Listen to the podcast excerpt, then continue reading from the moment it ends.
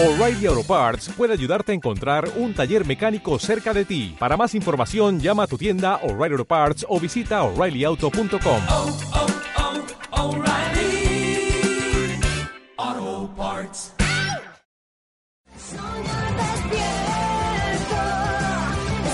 generación. ¿Qué tiene Netflix? Bueno, eh, muchas series, muchas pelis, muchos documentales, pero ¿dónde está su éxito?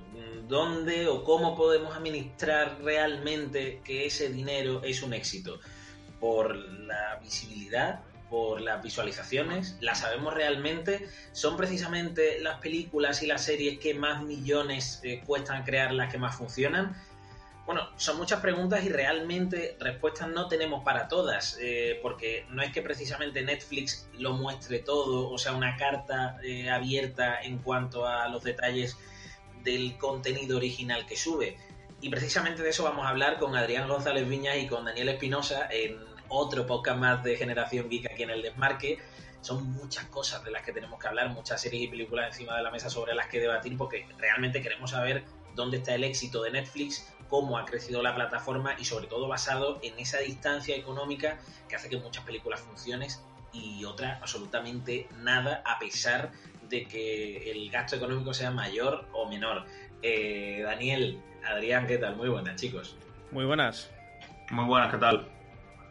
Eh, nada, lo principal es eh, que me digáis las sensaciones, porque yo desde que en 2013, y ahora contaremos un poquito los inicios de Netflix en cuanto a las creaciones originales, eh, quiero que me digáis una idea original. Eh, yo es que creo que son pioneros, más allá de lo que se gasten, han abierto un universo que nadie había hecho hasta ahora. Y por ser los primeros y por tener muchísimos billones y trillones de dólares y petrodólares y gritones y lo que queráis, eh, al final lo han petado. Eh, unas funcionan, otras no, y ahora entraremos en eso. Pero así como línea principal, Dani, empiezo contigo. ¿Por qué?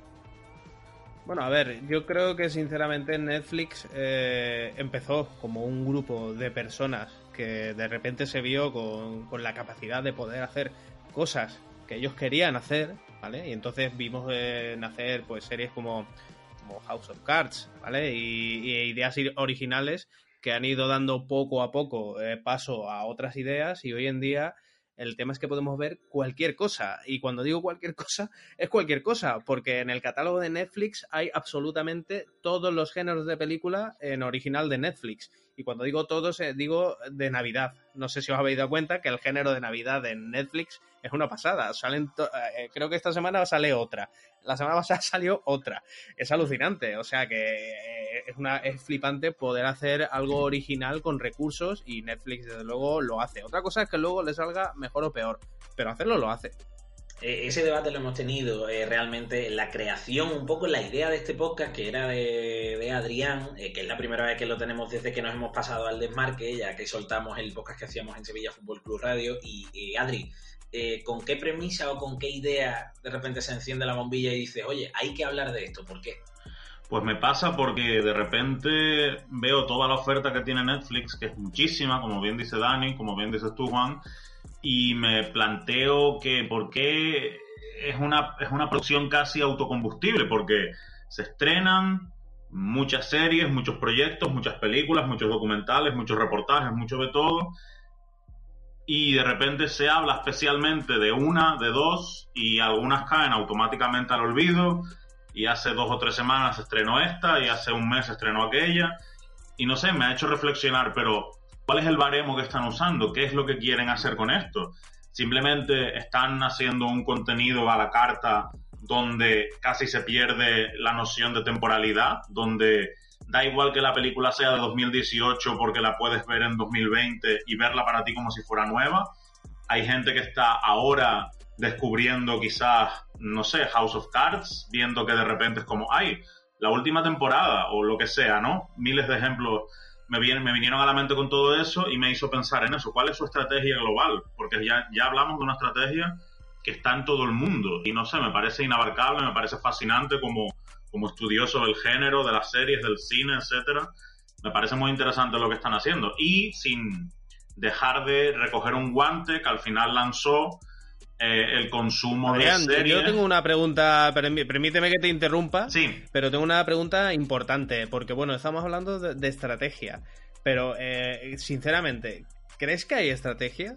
Porque es, muchas veces a mí me da la sensación de que Netflix eh, es puro caos. Hay veces que, por ejemplo, Anda. con Marvel sí que parece que tiene una línea directa, pero con lo demás sale cada cosa que yo digo, ¿y cómo se le ha ocurrido esto ahora? O sea, se le ha apetecido, por ejemplo, el- la película de, de- de Death- Note. Hace unos meses. Eso fue una, una auténtica locura. ¿Y de, de dónde ha salido eso? ¿Hay, un, ¿Hay una estrategia clara en la creación de, de audiovisual de Netflix? Yo creo que sí, porque creo que la estrategia reside en que cada persona, cada miembro de una familia, cada grupo de amigos que comparten una cuenta, que se, se- suman al, servidor, tengan algo que les apetezca ver. Que si a nosotros, que si a mí me parece ñoño el género de Navidad, pues sea un, fan del anime y tenga esa Death Note que comentas.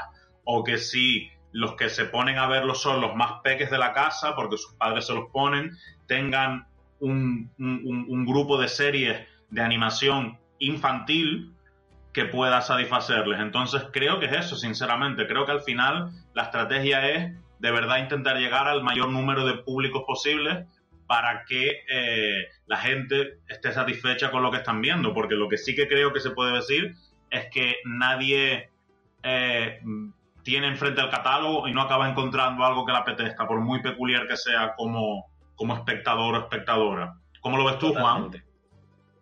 Eh, al final, a ver, eh, primero habéis hecho ya, no me habéis dejado ni, de- ni- contar un poco la introducción, porque yo ah, ya tengo 14 series de las que hablar con todo lo que habéis comentado al inicio, porque se me viene a la cabeza el ejemplo de La Casa de Papel, se me viene el ejemplo eh, de, de Friends, que ahora os quiero comentar, aunque no sea original de Netflix, pero que explica a la perfección parte de lo que estabais hablando. Eh, ¿Por qué quiero decir esto y por qué ahora pondré esos ejemplos? Que si se me olvidan, por favor, decídmelo. Eh, porque Netflix comenzó como una zona donde ver los episodios, o sea, era, digamos que el inicio de ver las series online, que es lo que ahora mismo hacemos todo el mundo. ¿No te daba tiempo a ver Breaking Bad en Estados Unidos ese día en AMC? Bueno, tranquilo, que luego lo podías ver en Netflix. Ese fue el inicio de Netflix. Y así comenzaron en 2013. eh, eh, hasta 2013, como digo, donde empezaron a ver que sobraban los dólares y donde podían endeudarse para empezar a hacer creaciones originales, empezando, bueno, con ese caballo de batalla que ha comentado antes Dani, como es House of Cards. ¿Qué pasa realmente? ¿O qué opino yo? Claro, es que, Adri, has dado en el clavo. O sea, eh, esto es como el equipo de guionistas que dice en la serie de Telecinco que tiene que gustar a los niños, a las parejas, al, al adolescente y a los abuelos. Y tiene que meter, decirle al- al- a todos los guionistas, chavales, es que hay que meter un abuelo para que la gente mayor se sienta identificada. Pues esto igual tienen de todo, tanto en su catálogo propio como en el otro. Pero la pregunta que creo que se extiende a partir de aquí es, pero ¿y por qué uno funciona más que otro dentro de todo lo que hacemos? ¿Por qué eh, este producto? Es que no quiero poner nombre porque quiero que me lo digáis directamente vosotros. ¿Cuál es el escándalo más grande, eh, tanto positiva como negativamente para vosotros? Que económicamente sea un chasco o cuál ha sido una pequeña mm, apuesta que luego ha terminado siendo lo más visto de Netflix.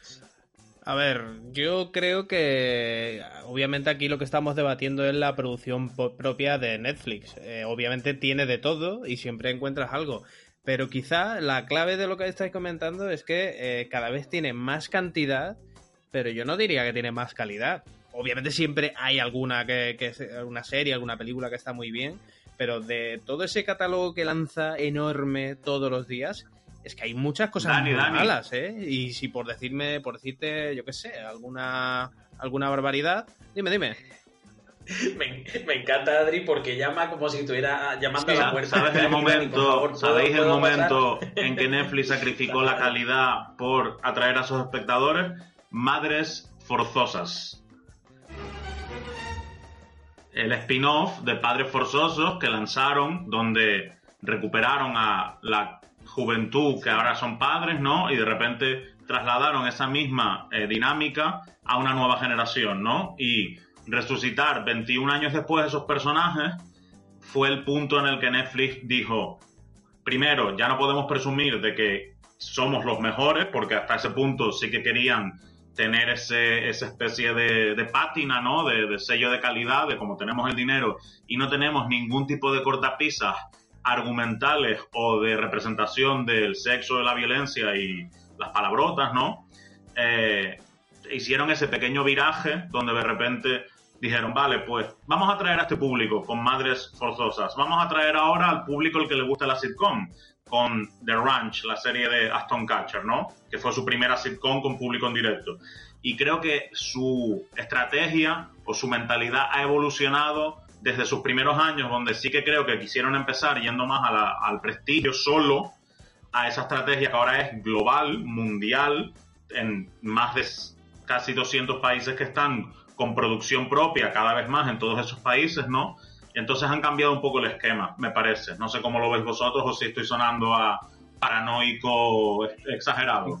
Incluso, Adrián, eh, yo creo que incluso más que, que todo esto que estamos comentando, yo creo que sinceramente el modelo de, negocio de Netflix ha sido capturarnos y ahora mismo que nos tienen, el problema es que necesitamos más y más y más y más. Y claro, no puedes hacer un House of Cards eh, todos los meses o, o- o peor, todas las semanas. No puedes.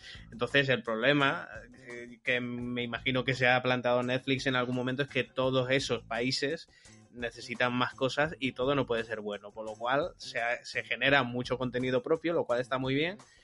Pero gran parte de este contenido no es bueno y ahí hay que decirlo. O sea, hay muchas, sobre todo las películas, algo tiene Netflix con, con las películas que no es capaz de hacer casi ninguna que, que puedas decir no está mal, ¿sabes? No, no, no ya es buena, es que eh, hace muchas películas muy malas y eso también habría que verlo un poco. Hombre, a ver, eh, primero tenemos que ser conscientes de que Netflix ha, ha cambiado la forma de que lo entendamos, de que entendamos la forma, ya no digo de ver la televisión, pero creo que sí el audiovisual en general, porque todos nos hemos adaptado de alguna manera a... Yo recuerdo hace años haber dicho, bueno, eh, es que yo creo que Netflix va a avanzar. No, no, yo eso no lo voy a ver. Yo es que está todo gratis en internet. Yo cómo voy a pagar dinero para verlo. Bueno, pues yo ahora no conozco un grupo de amigos en el que alguien no tenga Netflix. Es bastante raro, ¿eh? Eh, digo Netflix como digo Hulu, HBO, Filming, Amazon, lo que queráis. Eh, ¿Por qué digo esto? Porque creo que eh, esa plataforma y esa manera de crecer nos hacen entender que si Netflix constantemente, ya sean con audiovisuales propios o externos, lo que está es enviándonos a bazocazos cosas que ver para que no nos desenganchemos nunca y que sea más fácil eh, a- a- todo lo contrario que pasa con las telefónicas, que tienes una, pues aquí que sea más fácil tener cuatro que una, porque te lo puedes permitir dividiendo. ¿Qué quiero decir con esto en relación al tema que estamos hablando? Que es imposible eh, verlo todo, pero cada vez es más difícil elegir, porque eh, yo al menos tengo algo más que Netflix. Entonces, eh, la diatriba esa de decir y de dónde tiro ahora, eh, la tengo. Yo esa basura, entre comillas, de determinadas plataformas no la veo porque tengo mucho de dónde tirar, ¿no? Y por suerte creo que voy bastante al cine eh, y el tiempo libre se agota y la vida también y al final seguimos con el mando en la mano.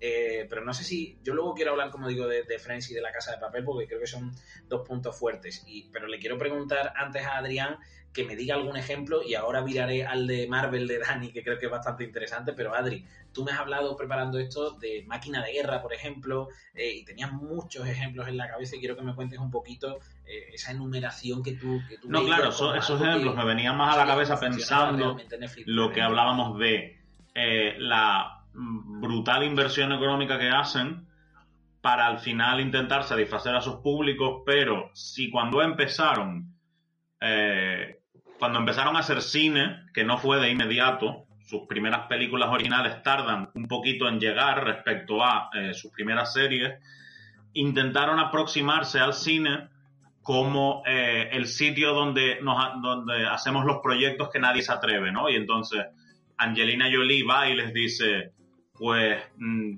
yo necesitaría estos millonazos para hacer esta película sobre eh, la guerra en Camboya y sobre la supervivencia de, de- esta niña en la guerra de Camboya y la quiero ir a rodar allí y la quiero ir a rodar en el idioma original y todo eso. Y eso nadie se atrevía a decírselo, a, darle lo que hay a Angelina Jolie. Y Netflix dijo, pues nosotros somos los que lo vamos a hacer y los que nos vamos a gastar ese dinero, ¿no? en esa época que Angelina Jolie y Brad Pitt todavía eran una pareja, pasó lo mismo. La primera gran estrella en irse a Netflix y decir, me llevo allí mi proyecto, fue Brad Pitt con Máquina de Guerra, que tenía tiempo, hacía tiempo que quería lanzarla adelante, pero era una película cara, una película que la eh, proyección en taquilla no se esperaba que fuera muy alta y Netflix la compró. Y Netflix la produjo y Netflix la estrenó con mucha fanfarria en su momento. El problema es, si lo pensáis ahora, cuántos estrenos cinematográficos hacen, pero de cuántos nos olvidamos casi que con la misma, porque llega el siguiente después y el siguiente después y el siguiente después. Y al final la gracia es que las que funcionan son películas como, pues lo que comentábamos de cómo deshacerte de tu jefe, a todos los chicos que me han amado, es decir, un corte de comedia romántica, sencilla, fácil de ver, que al final eh, a Netflix le está saliendo muy rentable y por eso ahora su estrategia es potenciar un poco esto, sin dejar de potenciar lo otro, porque ahí tienen la última película de Scorsese que ellos han producido y que esperan por fin que les lleve al Oscar, o la nueva película de Alfonso Cuarón, que también esperan por fin que les lleve al Oscar. Pero creo que su estrategia más gorda va a ser esa, la de intentar producir eh, un contenido más sencillo de ver, más fácil de ver, y que después se consuma pues a esa velocidad, ¿no? Y que después durante unos días o una semana todos oigamos hablar de esos proyectos, aunque después, como digo, eh, el otro más caro no lo no, no se oiga hablar de él de esa forma, ¿no? Entonces es un poco paradójico. ¿Sabéis lo que pasa? Es que, sí, Ad- Adri, es que yo en estas cosas lo tengo muy claro. Eh, Netflix eh, quiere vender sus productos y lo hace sin, o sea, ¿por qué no publica realmente sus datos? ¿Por qué eso no nos lo deja ver? Y porque cada vez tiene más gente que se suscribe. Es que le da igual, es que lo que quieren es todas las semanas, incluso diría casi diariamente, ser noticia. Es decir, eh, tener un nombre con el que sacar un producto, ya sea Brad Pitt, ya sea Angelina Jolie, ya sea Will Smith, eh, con el que eh, ya sea, ¿qué os digo yo? Hay bastante, bastante humor también en Netflix con creaciones propias y son nombres top en Hollywood que parece una tontería, pero que en portada arriba en ciertas semanas tener un toque de, pues, de monólogos eh, estoy seguro que lo peta también. Solo por tener ese nombre arriba, hoy nuevo monólogo de Pepito, de quien sea, y estar arriba. Quieren ser noticias, quieren estar arriba y saben que lo puede petar o no lo puede petar. Pero tienen una película con Brad Pitt, otra con Angelina Jolie, otro con Will Smith. Mm, Eso es lo que ellos realmente venden y eso es lo que tienen, porque mm, he sabido la deuda que tiene Netflix, ¿no? No la estoy escondiendo yo ni la esconden ellos tampoco. Eh, y ahí es donde quiero entrar precisamente en el, en el panorama y en el debate abierto de Marvel de las últimas cancelaciones y lo que defendías tú antes, Dani, eh, que lo hemos hablado obviamente encerrado, pero quiero que lo expongas ahora para que eh, tengamos un poquito de visión global con todo esto. A ver, yo precisamente es interesante que lo menciones porque eh, ¿cómo, cómo se mide el éxito de una serie o película de Netflix? Yo creo que incluso Netflix no, no lo tiene claro porque eh, no sé si estáis informados de que las últimas series de, de Marvel, es decir, Luke Cage y Iron Fist, se cancelaron y una de las razones fue por el bajón de, de repercusión que tuvieron. Y cuando hablamos de repercusión no hablamos de titulares, no hablamos de visualizaciones, hablamos de social media. Es decir, uno de los argumentos de Netflix para cancelar estas dos series es porque eh, si la primera temporada tuvo, eh, qué sé yo, dos millones de interacciones eh, en redes, la segunda ha tenido un tercio de esas interacciones y Netflix ha, ha dicho, bueno, pues esto no me funciona.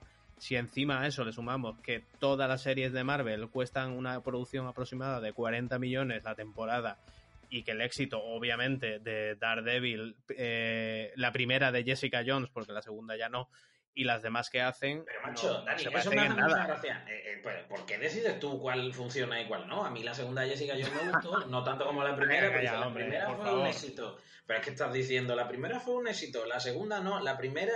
o sea, como sabes que la- esa repercusión, ¿tienes datos de esa repercusión? Es que estás hablando... Hombre, con eh. No lo tiene Netflix y lo voy a tener yo, ¿no te fastidia?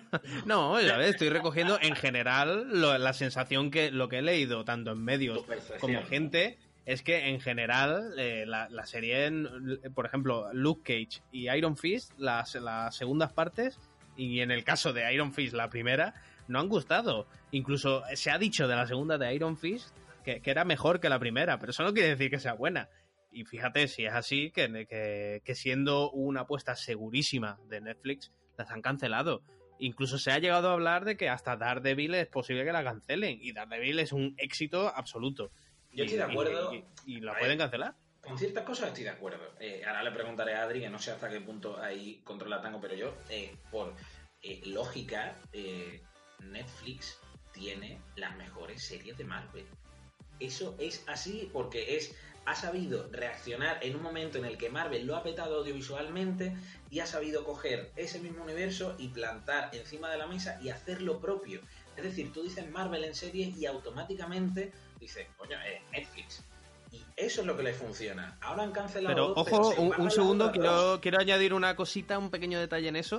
Y es que eh, eh, no digo que no funcionen las otras series de Marvel o, por ejemplo, las otras series de DC, pero es que el modelo que usan esas otras series es muy diferente. Por ejemplo, eh, estoy leyendo por aquí que un capítulo de, de- de Flash o de Arrow de DC, ¿vale? Siendo eh, unas series que no tienen nada que ver con estas que mencionamos en calidad y en, y en tono incluso, ¿vale? Es que, es que cuesta la mitad. Y claro, eh, teni- eh, estas series que tienen un éxito moderado, igual que las últimas series de Marvel, ¿vale? Al final me imagino que Netflix habrá sumado y habrá dicho, oye, que estamos haciendo el tonto, que Daredevil muy bien, pero con los demás no, aquí Claro, no sacamos. pero- y al final es eso. Yo creo que al final, ahora te preguntaré, pero que defendemos lo mismo, que sabe que tiene a Marvel debajo del brazo y que controla, y ha dicho, bueno, pues para lo que quiero, teniendo en cuenta que yo no doy datos, teniendo en cuenta de que eh, no necesito extrapolar eh, que, me funcionan las series, bueno, pues a Marvel lo sigo teniendo conmigo en estas dos series, me voy a deshacer de las otras dos porque sigo siendo la plataforma que tiene a Marvel detrás. Eh, yo no sé cómo ves todo esto, Adri, o si quieres ahí colar algo más. No, a mí, a mí lo, que hace, lo que me hace pensar esto es que em, una reflexión que me viene es que si a principios de año nos hubieran dicho que los cuatro defensores iban a estrenar sus temporadas en 2018 como ha sido, nos hubiera hecho muchísima más ilusión de la que a, eh, de la que a fecha de noviembre nos hace el hecho de que se hayan estrenado, porque se han estrenado, se han visto, nos han gustado más o menos, pero la, la dinámica esta que tiene Netflix hace que al final se convierta todo en una especie de torbellino del que no distingues ni cuándo ni dónde. Y a mí me pongo a pensar que vi Jessica Jones en marzo y, y, y- y me pare- en marzo de este año y me parece extrañísimo, ¿no? En cuanto a la cancelación, eh, yo la entiendo en un sentido de recortar un poco gastos por algún lado. Ahora, a lo mejor estamos eh, metiendo la pata y simplemente es cierto el rumor de que las han cancelado porque se las quiere llevar Disney a su propio servidor, ¿no? Y estamos aquí Que- quedando un poco como a los tontos. personajes, o sea, no nos equivoquemos, van a seguir apareciendo en la serie de Daredevil y de Jessica Jones. O sea, yo estoy seguro que en las próximas temporadas van a seguir tirando de ellos. Entonces, van a seguir teniendo los personajes debajo del brazo y bajo la garantía Marvel. Entonces, yo es cierto que intento ahondar más en la otra pregunta que tú lanzas. Eh, ¿Por qué? O sea, como espectadores tenemos que romper una lanza ya. Decimos Netflix porque realmente en Netflix es donde más se centra, más ha evolucionado, más ha crecido y más herramientas propias tiene en el audiovisual. Pero es que tiene que llegar el punto en el que nos quejemos, es que, que haya un año en el que se estrenen las cuatro series, yo no había llegado a esa reflexión, es que no da tiempo, es que, que, que hace, solo ves ese tipo de series, no te permite ver nada más, están agobiando al espectador con tanta audiovisual y al final eh, el, espectador se cansa, se queja y ¿qué hace? Tirar de lo de siempre. Lo que quería decir con antes, lo de Friends, es que casi siempre que te metes en los eh, análisis y en las retrospectivas que hay de la serie de Netflix, siempre está en el top 10 de las más vistas. Friends. Se estrene lo que se estrene. Sí, se estrena Elite, está en el 1, el 2 o el 3 es Friends. Y eso ha pasado eh, cuando han salido las listas de las 3-4 semanas en las que Elite, que es otro ejemplo que perfectamente podríamos hablar de ella siendo una serie española, bueno, que ha causado lo que ha causado, estaba ahí Friends. Que, que- no se nos vaya eso, ¿eh? que tomándolo con perspectiva, con todo lo que hay nuevo, con todo lo que te mete Netflix, Friends. Que me parece que también tenemos que darle una vueltecita a, lo que pasa ahí. Que sí, que Elite lo peta y que ahora va a vender hasta Funko Elite, pero Friends, tercero. A ver, te voy a decir una cosa. Eso tiene dos lecturas. Eh, es cierto que obviamente es más fácil volver a lo de siempre y es cierto también que estamos eh, saturados. Pero eh, mi pregunta es, ¿y la alternativa cuál es? Porque Netflix tiene muchas creaciones originales aparte de lo que ya funciona, que está claro. Tiene muchas y muchas muy caras y en las que apuesta mucho, pero raramente le funcionan. Por ejemplo, a mí se me está ocurriendo la peli esta de Bright, ¿vale? Que estrenó hace unos meses con Will Smith, con un mm, presupuesto de 90 millones, que eso es de película, de película potente, ¿eh? 90 millones. Y, y no funcionó. no funcionó, pero eh, bueno, antes habéis mencionado Máquina de Guerra y como estas hay muchas de, de mucho caché y que no y que no que no funcionan. Entonces es normal que la gente se vaya a lo que funciona. Pero es que yo sí creo que funcionó. Es que tú crees que no, porque a lo mejor la peli no te gustó, pero peli de Will Smith en Netflix, ya está. Es que con eso funciona. No, bueno, a ver, no, estamos mencionando, no, no estamos de hecho, hablando de que Will Smith no, no funcione. Will Smith funciona siempre. Pero la película no es buena. Y por mucho que la que yo, por ejemplo, la haya visto y me haya entretenido, no me gusta. Y, y puedo decir eso de casi todas las creaciones originales de Netflix. Que luego las veo, sí, pero volvemos a lo mismo. ¿Cuál es el, e- dónde, cómo se mide el éxito? ¿En que la vea o en que sea mala, mala de narices? Porque son malas. Adri, No, yo, yo, yo solo quería apuntar, perdón, que en el caso de Bright, eh, la idea de Netflix con ella es hacer una trilogía y se le ha dado lo que ella a la segunda. O sea, que creo que se puede decir objetivamente dentro de todo lo que cabe que Bright sí que ha funcionado. Pero bueno, para no desvirtuar lo que comenta Daniel, con lo que estoy de acuerdo es eso de... eh, y lo que comenta Juan sobre todo del agobio. Yo a veces me agobio, tengo ahí como tanto que ver, tanto que tal. ¿Por qué creo que la gente vuelve a Friends? Primero, porque son 20 minutos. Segundo, porque es comedia y porque al final eh, tiene este elemento de nos reconforta lo que ya hemos visto un poco, ¿no? Creo que eso influye en este sentido. Mm, Por eso creo que están apostando cada vez más también por, si lo notáis, temporadas más cortas, incluso para poder producir más en el mismo año. Que las chicas del cable ha estrenado tres temporadas en dos años eso me parece. y están preparando ya la cuarta. Porque sí. van a un ritmo de producción tremendo, ¿eh? Y recordemos lo que querían hacer con Stranger Things, que era grabar dos temporadas del tirón, que los chavales nos crecen y venga que hay que seguir vendiendo y venga guiones, por favor, que esto la máquina. Por ejemplo.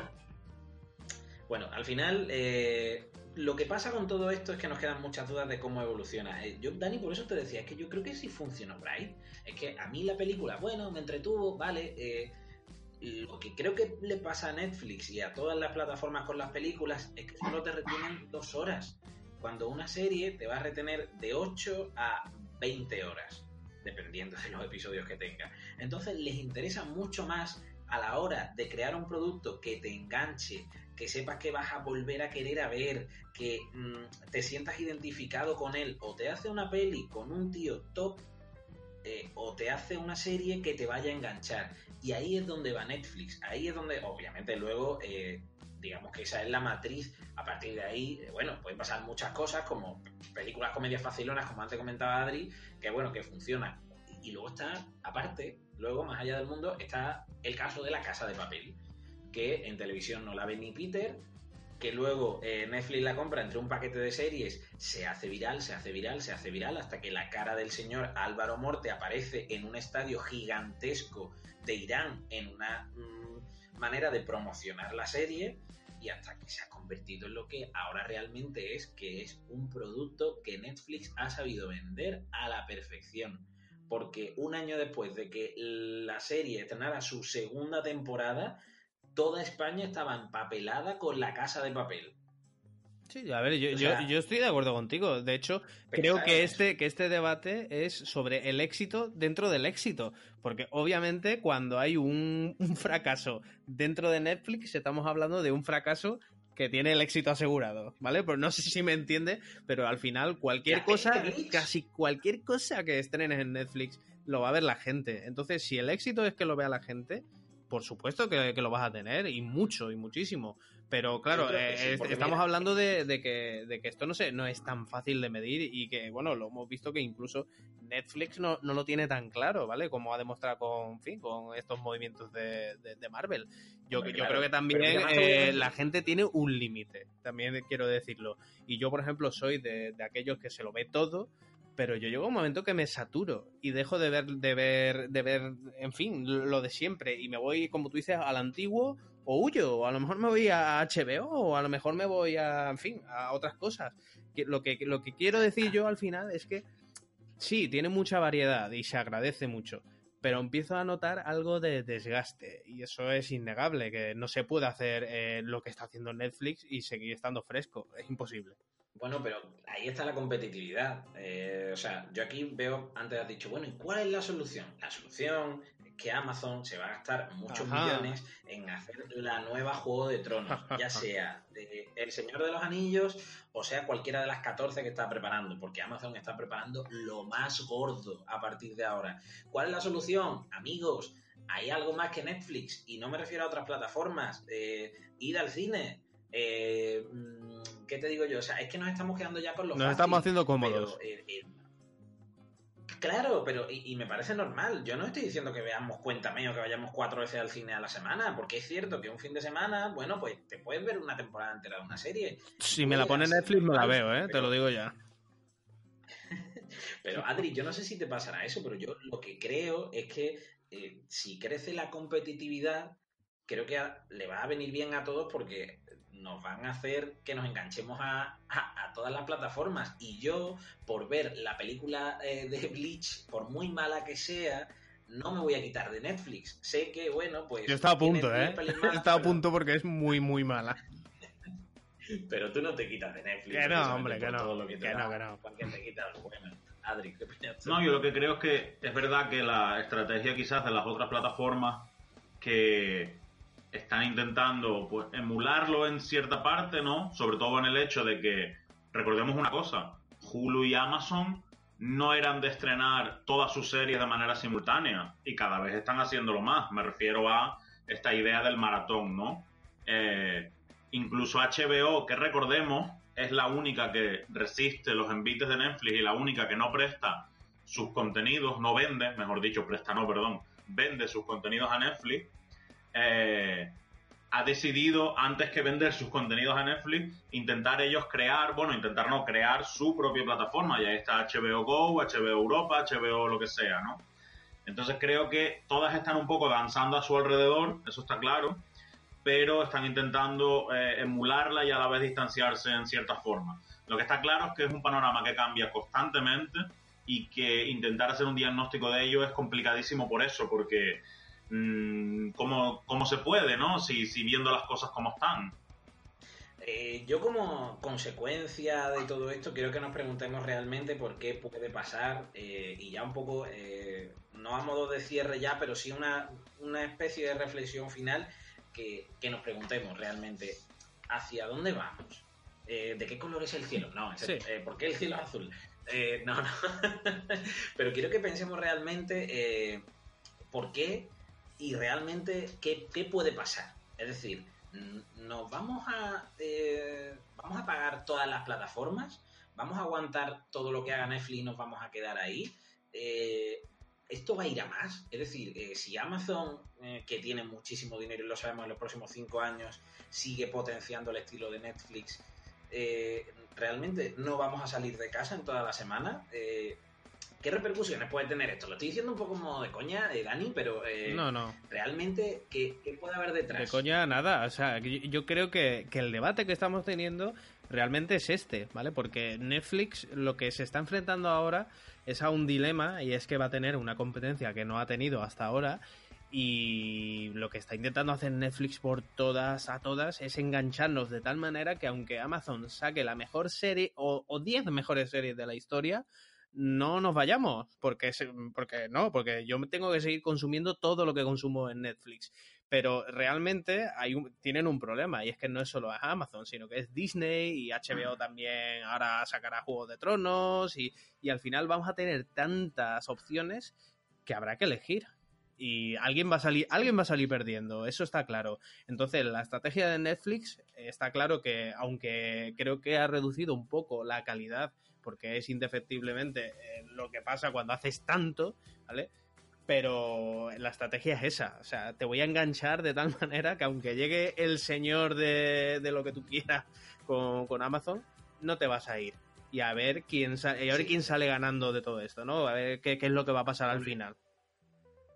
Yo quiero ver eh, cómo acaban los millones de Jeff Bezos. eh. Eh, quiero, quiero verlo porque realmente creo que ahí va a salir eh, lo más gordo, como he comentado antes. Pero también quiero que en la comparación pensemos que hemos dicho, bueno, ¿cuál será el nuevo Juego de Tronos?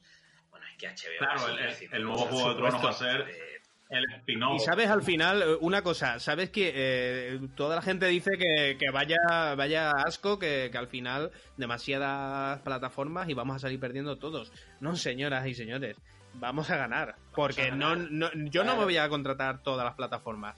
Pero probablemente vamos a asistir a, a yo qué sé, 10 años de puro entretenimiento de calidad, porque al final, por mucho que haga Netflix, por mucho que haga Amazon y por mucho que hagan las demás, si no es bueno, no me lo compro.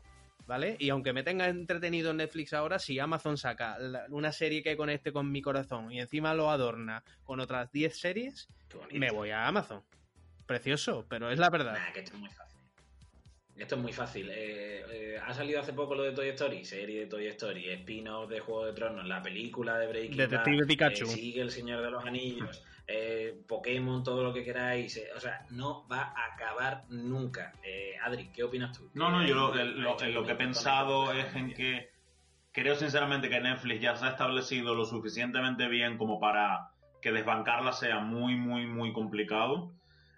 Lo que, pero lo que sí creo es que eh, apelando a pues más de 100 años de historia del cine, el servidor de streaming de Disney puede ser un rival muy, muy fuerte y muy a considerar, porque si ya hacen lo que están haciendo, los proyectos que están anunciando que ya hemos escuchado, ¿no? Ya están rodando su primera serie de Star Wars de acción real. Se están llevando un montón de proyectos, están eh, limpiando al resto de servidores de los contenidos.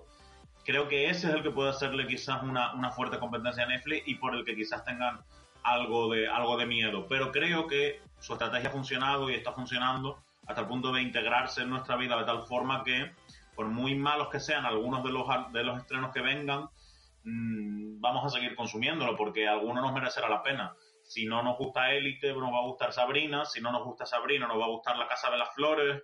Y si no, vamos a Desencanto y etcétera, etcétera, etcétera, ¿no? El que alguien piense en los niños eh, tiene que ser el lema de Netflix, de, eh, de- perdón, de Disney, porque ahí se va a llevar a todas las familias de calle y yo creo que es lo que va a hacer poderoso que Netflix, que, que Disney, perdón, se haga un poco con todo. Eh, chicos, nada, para cerrar, eh, porque creo que hemos tocado bastantes aristas, ¿hay alguna frase, algo muy breve, con lo que queráis resumir un poco todo lo que hemos hablado? Bueno, yo quiero quedarme con lo último que he dicho, que vamos a ganar nosotros. A mí me da igual, sinceramente, si dentro de dos años tengo Amazon, eBay, eh, Netflix o lo que tú quieras. Mientras que me den más... Uberfilm, Uber- mientras que me den más porquería de la que a mí me gusta y ahora mismo me dan mucha, o sea que me, que me tienen que dar más, al final el que salgo ganando soy yo y todos los consumidores. Así que bienvenidos a los próximos 10 años de puro entretenimiento. Vale, eh, Adri, la conclusión de Hombre, Dani pues mi no conclusión, salir yo que sé, yo quiero tener hijos, yo quiero formar una Yo- familia, entonces mm, tendré que salir de vez en cuando, pero... mi- No, Ah, no, no, no, no, mis hijos, mis hijos se van a crecer, van a crecer con No, no. todo. Eh, Ojo que no, Playboy mi- TV se mete también en la puja y la hemos liado ya. que ya lo tenemos todo. Al final y a la hora de la verdad, eh, lo que quiere hacer Netflix es satisfacer a todos los públicos posibles. Y creo que con eso y, en esa dinámica es a donde van a seguir dirigiendo todos sus esfuerzos, la verdad. A que cada miembro de una familia, de un grupo de amigos, de lo que sea, le guste, tenga algo que ver dentro de ese inmenso catálogo. Bueno, pues eh, con eso vamos a cerrar y con eso nos vamos a quedar eh, en esa reflexión final en la que hemos unificado un poquito todos los mensajes, porque, bueno, da mucho de sí y hasta ese punto yo creo que podemos que sacar nuestras conclusiones, ¿no? Después de haber presentado todo lo que creemos que está en Netflix y que se puede ir expandiendo en estos años. Así que, eh, Un placer, chicos, muchas gracias muchísimas por gracias. echar aquí el rato con nosotros, Adri, ha sido un placer. Nada, y que como siempre vamos a seguir aquí en Generación Geek disfrutando del cine, la serie, los videojuegos, todo lo que hacemos junto al Desmarque en el podcast. Así que ya sabéis, si estáis por Evox, si estáis por YouTube, ya sabéis que tenemos aquí miles de eh, enlaces con los que podéis, bueno, pues seguir escuchándonos. Chao. Y aquí os dejamos para que podáis seguir con ellos. Chao, chao.